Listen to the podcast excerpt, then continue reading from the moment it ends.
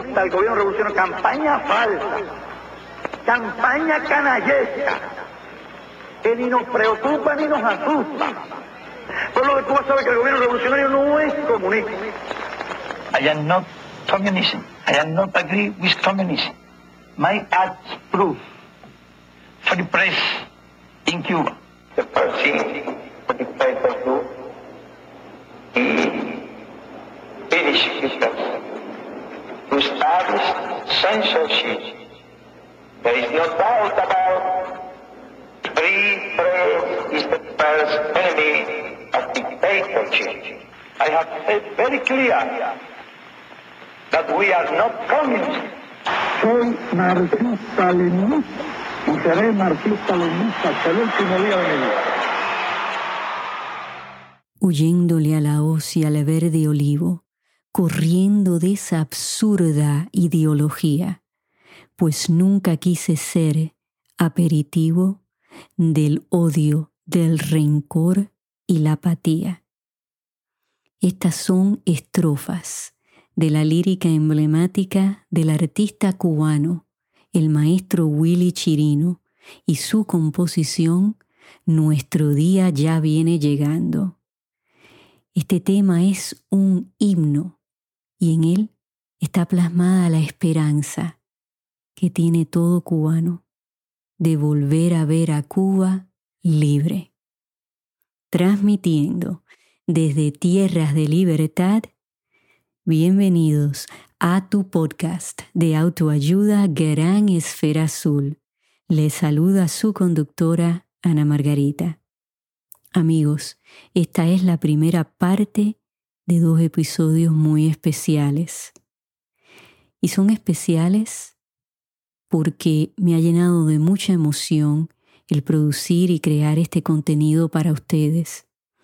Como educadora y consejera de vida, siempre es mi misión el traerles temas de interés donde ustedes puedan aprender, inspirarse, motivarse, transformarse. Pero este tema en particular me toca muy de cerca. Soy hija de padres cubanos y pude palpar de primera mano el dolor que mis padres siempre expresaban al hablar de Cuba, como bien lo dice el maestro Chirino en esta canción.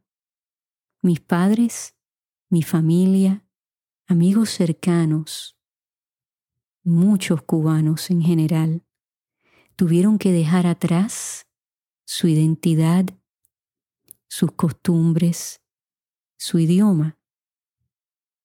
Otros familiares, otras amistades, sus trabajos, sus mascotas, su hogar, su patria, para poder vivir con el derecho a la libertad, para poder tener la oportunidad de tener un mejor futuro. Muchas personas todavía se preguntan cómo es posible que los cubanos permitieron que llegara el comunismo a Cuba.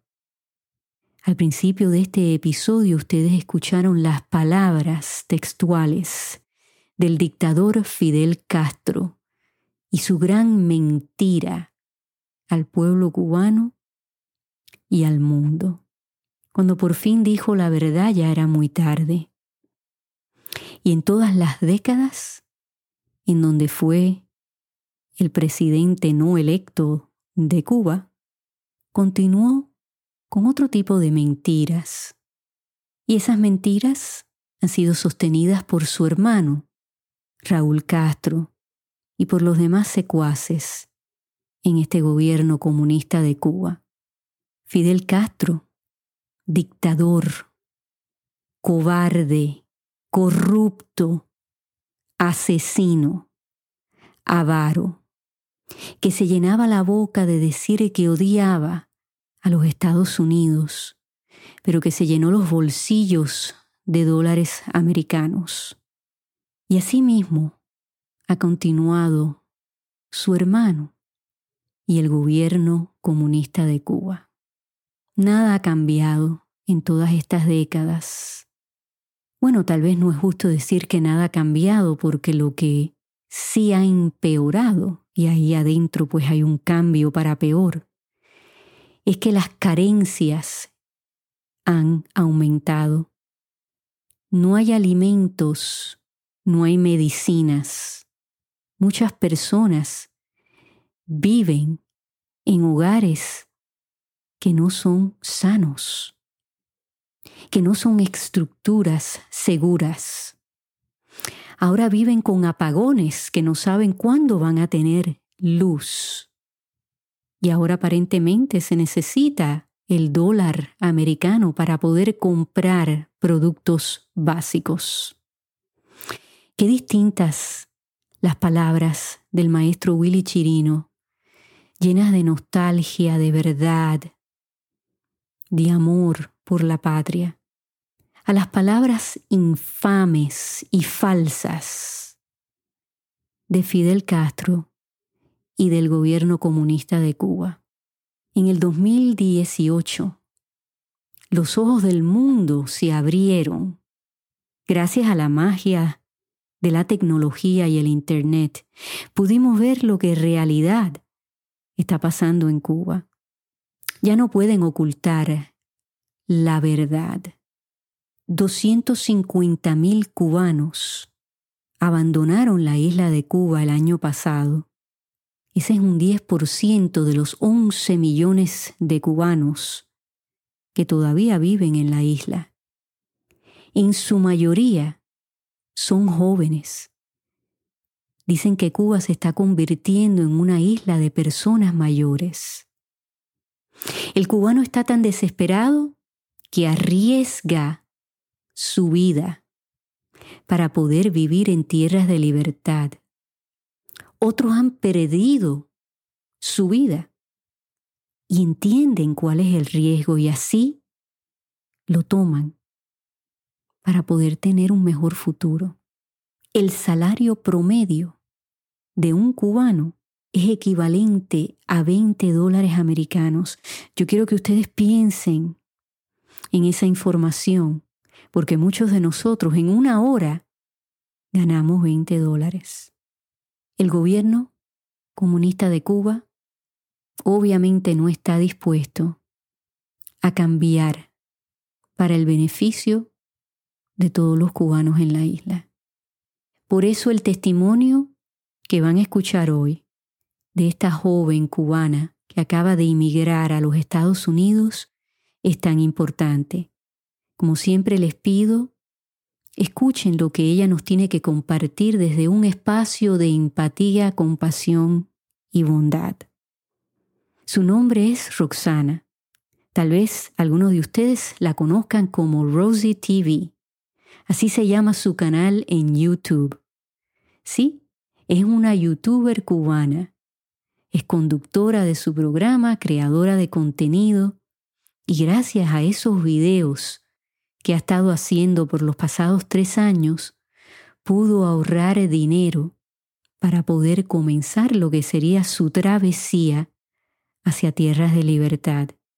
En esta primera parte vamos a escuchar cómo es la vida de un cubano en Cuba, la realidad en estos momentos, cómo fue la despedida por la cual tuvo que pasar despedirse de su familia, de sus amistades, de sus mascotas, de su patria. En la segunda parte escucharemos más relatos de las realidades que se viven en Cuba y cómo fue esa travesía de cuatro países en donde experimentó peligro y en donde demostró ser muy valiente y ella nos compartirá cuál fue ese proceso hasta llegar al centro de detención y de ahí llegar a su destino final. Quiero dedicarle este episodio a mi familia que ya no está, que murieron añorando ver a Cuba libre, a mi padre José Antonio, a mis abuelos, José Antonio y María Cristina, Rafael y Margarita, a mi tío Jesús, a mis padrinos Consuelo y Juan, a toda mi familia en Cuba que no la he conocido, a toda mi familia que ya pasó a mejor vida, a todos los cubanos que han perdido su vida para alcanzar la libertad, a todos los cubanos que en estos momentos están arriesgando sus vidas para obtener un mejor futuro, a todos los cubanos dentro de la isla de Cuba y a todos aquellos que están alrededor de esta gran esfera azul. Ya no es patria y muerte, ahora es patria y vida, y vencerá la libertad. Que disfruten esta primera parte. Adelante. Rosy, me da mucha, mucha alegría saludarte. ¿Cómo estás hoy? Bueno, hoy estoy bien. Muchas gracias por la invitación. Cómo no, yo encantada. Yo he disfrutado muchísimo tus videos. Eh, siendo hija de padres cubanos, pues me, me, me educaste, ¿no? Eh, de todo lo que está pasando en Cuba, me hiciste sentir pues más cerca de lo que son raíces que pues las he conocido por las historias de mi familia, pero nunca he tenido la oportunidad de visitar Cuba. Y testimonios como los tuyos, pues no solamente que me conmueven, pero que me han hecho eh, darme cuenta eh, por todo lo que ustedes están pasando. Yo sé que esta pregunta que te voy a hacer a continuación te, te la han hecho muchas personas y que has hecho muchos videos, pero para el beneficio de toda la audiencia que nos escucha en tantos países. ¿Cómo es el día a día de un cubano cuando tú te levantabas por la mañana? ¿Cuál era tu preocupación principal para ese día? Uf, qué pregunta es. A ver, eh, la pregunta es muy es demasiado abarca demasiado, pero bueno, por la mañana eh, la principal preocupación, como todo ser humano, es desayunar. Pero la diferencia es que en Cuba eh, muchas veces, la gran mayoría, no había leche para poder tomar en las mañanas. Yo que vivía con mi abuelita, eh, muchas veces no teníamos leche para que ella pudiera tomar. Ella es una persona que es enferma, necesita tomar su leche para sus medicamentos. Y del otro lado que tampoco había café yo casi siempre tenía café porque yo soy muy cafetera, muy tomadora de café y siempre trataba de buscar donde estuviera metido el café. Pero en muchas familias en Cuba, eh, la gran mayoría despertaba sin nada que desayunar. Lo otro es que a veces no había pan, porque donde yo vivo el pan o no, o cuando se iba la corriente no lo hacían, o cuando llegaba era muy malo y no había quien se lo comiera. Pero el día a día en Cuba es eh, bastante complicado porque las personas se pasan el día entero intentando conseguir cosas de comer. Es muy complicado, muy complicado. ¿De qué parte de Cuba eres? Yo soy de Baracoa, Guantánamo, la última provincia de Cuba, que es bastante difícil porque la zona oriental es una parte complicada de Cuba porque Cuba en sí está mal, pero la mayoría de recursos y suministros que llegan al país se quedan en la capital, en La Habana, que es entendible, pero bueno, pienso que las demás provincias del país, principalmente Oriente, que es la parte un poco más apartada y olvidada, como yo decía mucho en mis videos, se le debería dar una parte importante de, los suministros para poder sobrevivir día a día. ¿Y por qué no llegan los suministros? Lo entiendo por parte de que, de que es más fácil eh, que lleguen a la capital, pero ¿por qué entonces después no se pueden distribuir? O sea, también me había dado en la provincia en la que yo vivía Guantánamo. Muchas veces la provincia, como tal, la cabecera provincial, se quedaba con la mayoría de cosas que llegaban y a los municipios le mandaban las migajas, por, eh, por, decirlo de alguna manera. Eh, y con esas migajas que mandaban, eso no daba para el municipio abastecerse mensualmente. Y entonces muchas veces era el día 15 o día 20 del mes y a la bodega, que bueno, eso me imagino que es otro tema que a lo mejor puedas incluir en la entrevista, no había llegado el arroz, no había llegado el aceite, no había llegado el Estoy hablando 15 o 20 del mes. Imagínate qué podría comer las personas del primero al 15 de cada mes. Es complicado, es difícil, es muy difícil eh, y duele mucho hablar del tema de Cuba. Fíjate que tus videos a mí me hicieron estar más consciente de lo que comemos aquí en mi casa, de lo, de lo que compramos, eh, como tú dices, en la bodega, que aquí es el, supermercado. Y espero que otras personas que vean tus videos, que escuchen tu testimonio a través del podcast, pues también creen conciencia, porque la realidad es que aquí en los Estados Unidos se vota muchísima comida. ¿Cómo ha sido, sí, cómo ha sido tu, tu experiencia, ¿no? Al, al estar aquí ahora y, y ver la cantidad de comida que hay en todas partes. Bueno, yo siento que al estar aquí ahora, a ver, yo en Cuba pensaba esto, pero al estar aquí pienso y digo, el mundo es tan disparejo porque sí, tanta miseria, necesidad, hambre que hay en Cuba, te lo digo porque yo te voy a ser sincera, en mi casa yo nunca me acostaba sin un plato de comida, aunque sea fondo hervido aplastado, plátano hervido, vaya. Pero sé de personas que me rodeaban, que dormían con la barriga vacía porque ese día tenían el frío con pomos de agua, con pomos de agua, porque o primero no le daba el dinero para comprar la comida, o segundo no había comida, no había comida. Entonces llegar aquí yo llegué pleno 15 de diciembre, venía las navidades y fin de año. La tanta abundancia de comida, Dios mío, impactada, pero yo decía, pero esto también lo van a comer, pero esto también lo van a comer, porque es tanto, pero tanto dulce, la pierna de puerco, el puerco entero, tanta bebida, que al final, la gran mayoría de cosas, tú coges un pedacito y lo demás lo botas. Y yo nada más pensando en Cuba, y pensando en mi familia, y pensando en mil personas que no saben que pasan mil necesidades. Eso es muy duro eh, de escuchar y me imagino que es muy duro para ti el adaptarte, porque sabes, como bien lo estás diciendo, que, que tu familia pues sigue sufriendo, ¿no? Tu abuelita, ¿a quién más tienes en Cuba? Tengo a mi papá, tengo a, tengo a tíos, así son las familias que tengo. Y, y claro, amistades que conociste toda tu vida, vecinos. cosa.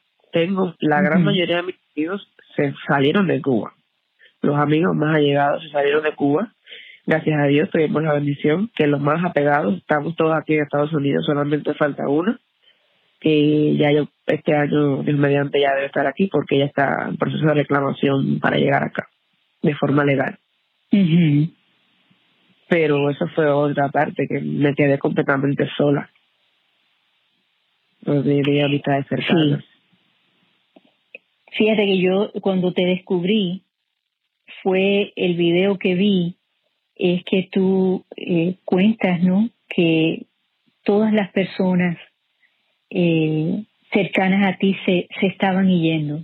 Justamente yo hice un video sobre eso y lo hice en el corazón sí. por todo de, de, todo lo que estaba pasando. Sí, a mí me conmovió mucho ese video. Invito a toda la audiencia a que, a que lo busque en YouTube porque es la realidad que estabas viviendo. Así mismo. Y imagínense ustedes, amigos, que nos están escuchando, que, que de repente las personas a quien ustedes aman, que le tengan aprecio, cariño, que son personas importantes en su vida, pues empiecen a, a, a desaparecer, a irse a otro lugar eh, a otro país y que no tengamos la habilidad de verlos ni de comunicarnos con ellos como lo hacíamos antes, de compartir ¿no? esos momentos, eh, que tenemos ese privilegio de, estar juntos en, en, días festivos, ¿no? como las navidades o, el Día de las Madres, de los Padres, el Día del Amor y la Amistad, o sea, todo pues se transforma, ¿no? Eh, tiene otro significado. Cuando eso empezó a ocurrir, pero si ya tú habías tomado la decisión de que te querías ir de Cuba o eso te empujó a decir, bueno, me tengo que ir, me quiero ir. Ya, ya había tomado la decisión. Ok. Eh, yo siempre había tenido la idea de irme de Cuba, pero realmente cuando nos vimos más empujados al tema de salir de Cuba fue en el 2020, cuando llegó la pandemia, que el mundo vivió una crisis extrema, hasta el día de hoy que la está viviendo una inflación y falta de carencias de comida y demás, pero Cuba yo creo que la vio diez veces más que todos los lugares, porque el país se transformó de una manera tal se dolarizó la economía, o sea, todo se empezó a vender en dólares para que más o menos entienda la audiencia, moneda que no cobramos en el país. Lo poco que se vendía se vendía en dólares. El dólar empezó a cobrar valor dentro de la isla, se vendía un dólar, se vende un dólar por 180 pesos cubanos, que al cambio es una locura porque termina disminuyendo salario de una manera tal, por ejemplo, un médico que cobra 5 mil pesos viene cobrando 25 dólares al mes, que no es nada, eso es una miseria. Eso es una miseria, sí. Y dije que va, nosotros tenemos que salir de aquí. Yo dije a mi esposo, eh, tenemos que ver qué hacemos para salir de aquí. Y siempre dije que mis ingresos de la plataforma de YouTube eran para usarse para salir de Cuba. Pero en el tránsito empecé a tener problemas, sufrí dos estafas, lo que me llevaron casi a perder la, casi la mayoría del dinero que yo me había hecho. Y lo que pasó fue que empezaba a ver cómo se iba un amigo. Se iba el otro y yo seguía en Cuba. Y se iba el otro. Y sobre que se iba el otro, mi corazón roto tenía que recogerlo, volver a ponerme en el pecho y seguir el camino, porque bueno, la vida se trata de eso, de seguir adelante. Y yo decía, bueno, ¿y cuándo llegará el momento? ¿Y cuándo llegará el momento? Hasta que, bueno, como dicen por ahí, el tiempo de Dios es perfecto. Y en diciembre todo se dio, pero no fue fácil. Fue muy difícil. Nos las vimos bastante complicado para el tema de salir de Cuba, que normalmente es difícil, nos las vimos el, el triple de difícil. Y tuvo que ser muy, muy difícil el decirle adiós a, a tu abuelita, a tu papá, al resto de tu familia. Yo vi ese video y, y, bueno, se me salían las lágrimas porque eh, he escuchado esas historias de mi familia, ¿no? De, mi mamá le pasó algo parecido que dejó a su abuelita, pero claro, uno lo escucho de, de niña y no lo puedes procesar, pero ahora que ya soy una adulta, que soy madre y desgraciadamente ya no tengo a mis abuelos, pero los pude ver, pude estar con ellos antes de que fallecieran. Y ese video de verdad me conmovió, me hizo entender lo difícil, casi imposible que tiene que ser eso. ¿Cómo pudiste manejarlo? Eh, eh, el decirle adiós a tu familia. Bueno, ahora mismo ya estoy emocionada. Sí. Fue difícil porque no sabes cuántas veces yo imaginé ese momento en mi cabeza. Déjame decirte, noches desvelada pensando en, lo, en el momento que iba a llegar, lo que iba a pasar. Yo recreaba la película en mi cabeza.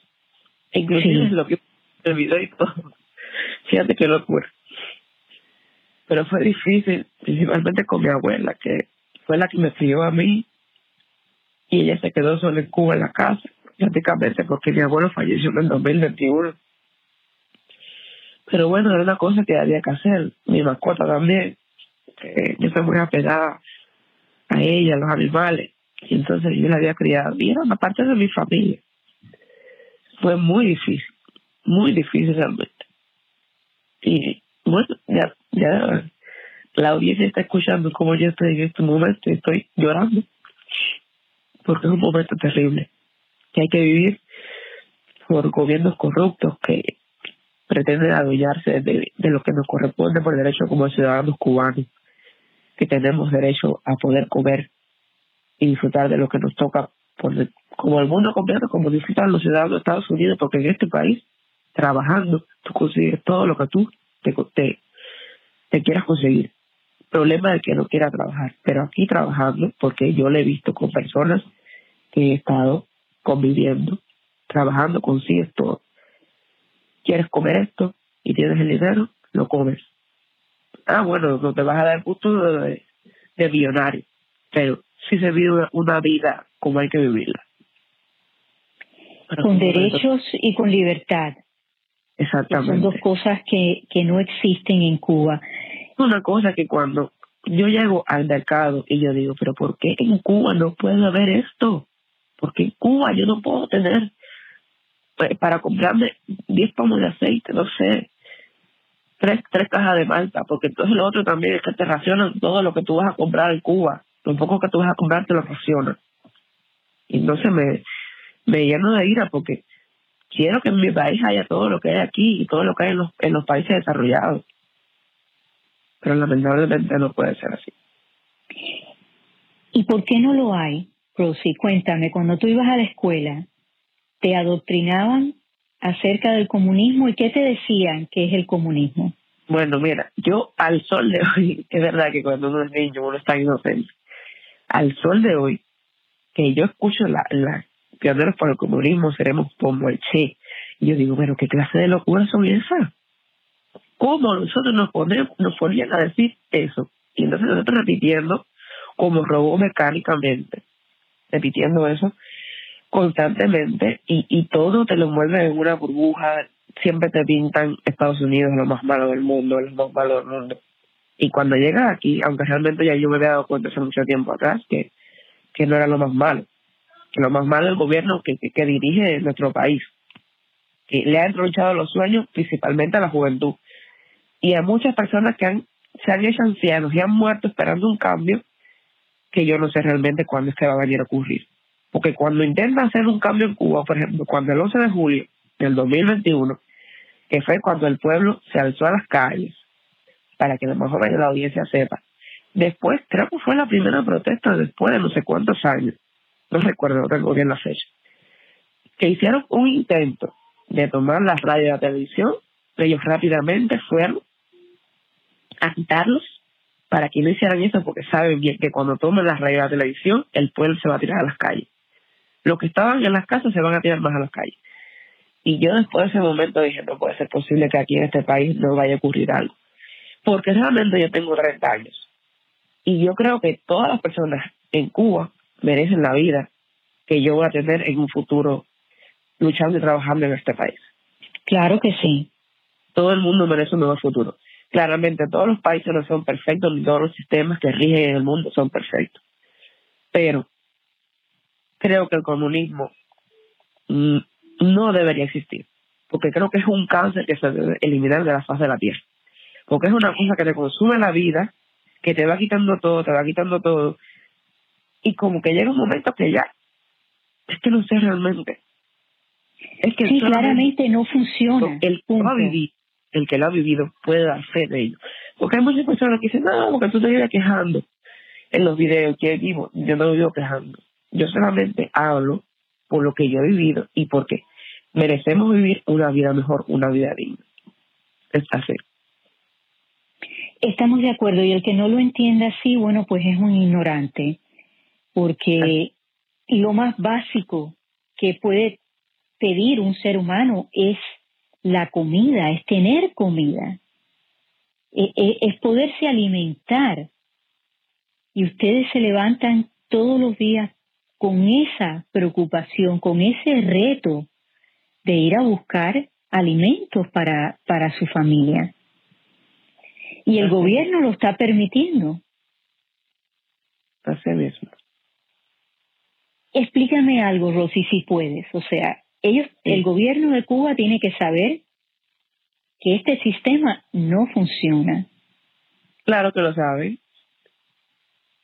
Entonces, ¿por qué continúan con algo que no funciona sabiendo que la mayoría del pueblo, estoy correcta en decir la mayoría del pueblo, no está de acuerdo y quieren un cambio? ¿Por qué seguir en lo mismo? el, hay una cosa que yo digo, eh, la avaricia rompe el saco. Son personas que llegaron al poder eh, cuando triunfó la revolución, Fidel Castro llegó al poder.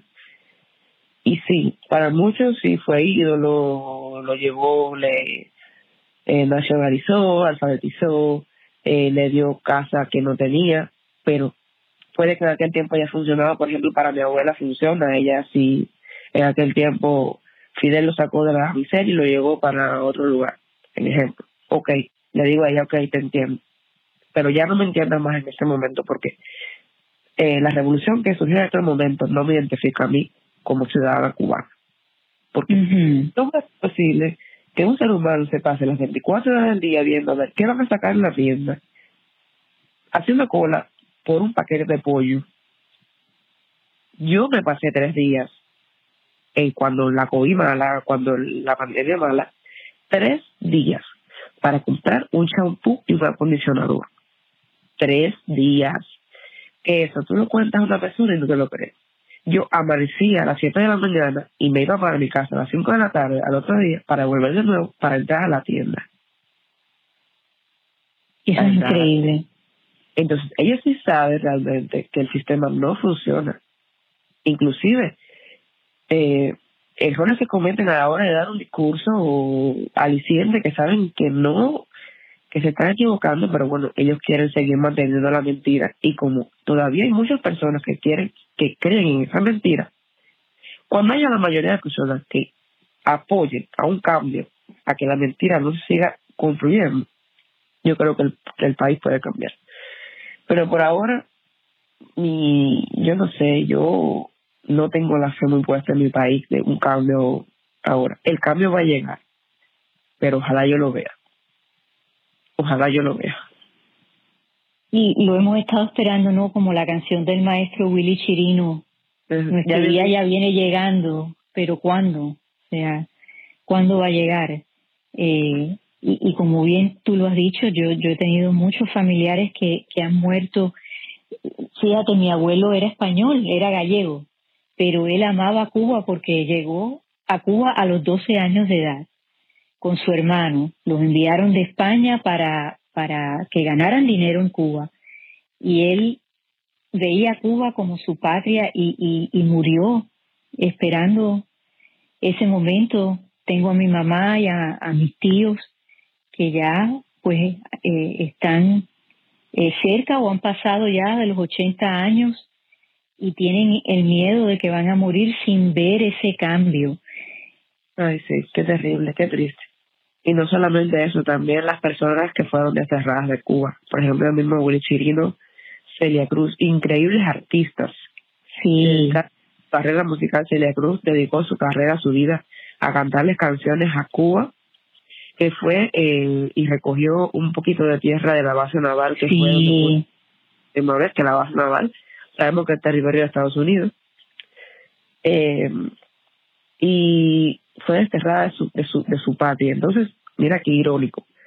Aquí en el lugar donde se exilió le dedicaron una calle. En Miami puede ser eh, sí en Miami sí. El nombre de ella. Entonces su patria Nunca más la dejaron entrar por sus ideas, por sus canciones. Y Willy Chirino lo mismo. Increíbles artistas. Que por su manera de expresar su arte con su música nunca más han podido entrar a Cuba. Eso sí sería triste. En mi país este año las despedidas se han hecho famosas.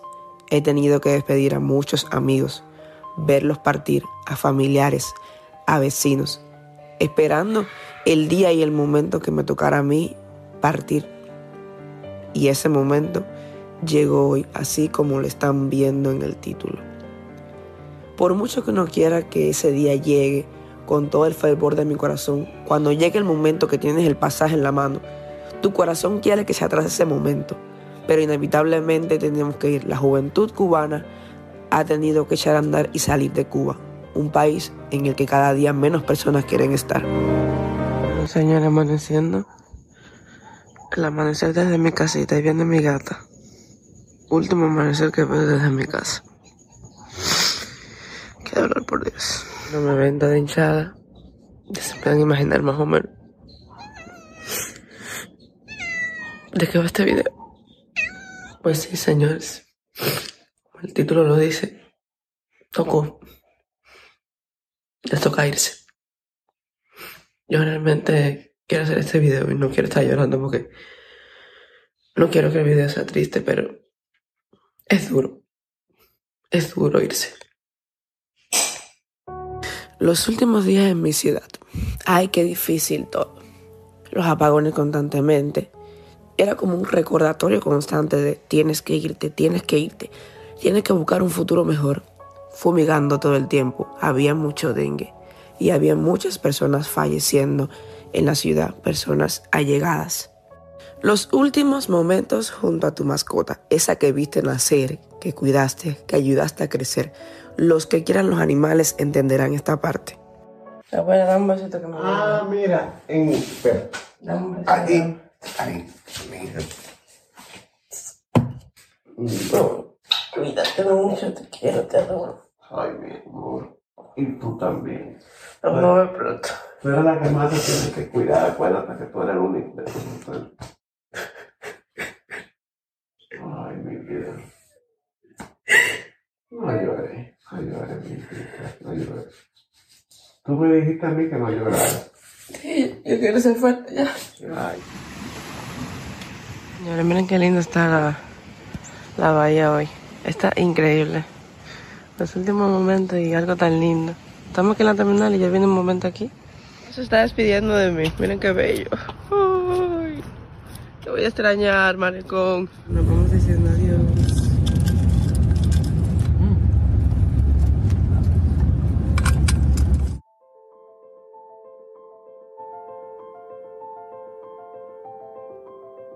El ver por última vez las calles llenas de baches, las casas, a lo mejor la gran mayoría sin pintar o cayéndose, pero son las calles y son las casas de tu barrio, el barrio donde viviste durante 30 años. 30 años de mi vida viví en esta ciudad, Baracoa, de la cual hoy digo adiós. Había un perfecto amanecer, el mar estaba como un plato, como decimos aquí en Cuba. El sol estaba resplandeciente. Mis ojos miraron por última vez todo esto, no sé en cuánto tiempo volveré a verlo. Y miré por última vez después que salí de la ciudad estos campos, estos campos llenos de verdor. Miré toda esta vegetación porque no sé si los paisajes que veré a continuación, luego que salga de Cuba, se parecerán o serán similares a este sitio.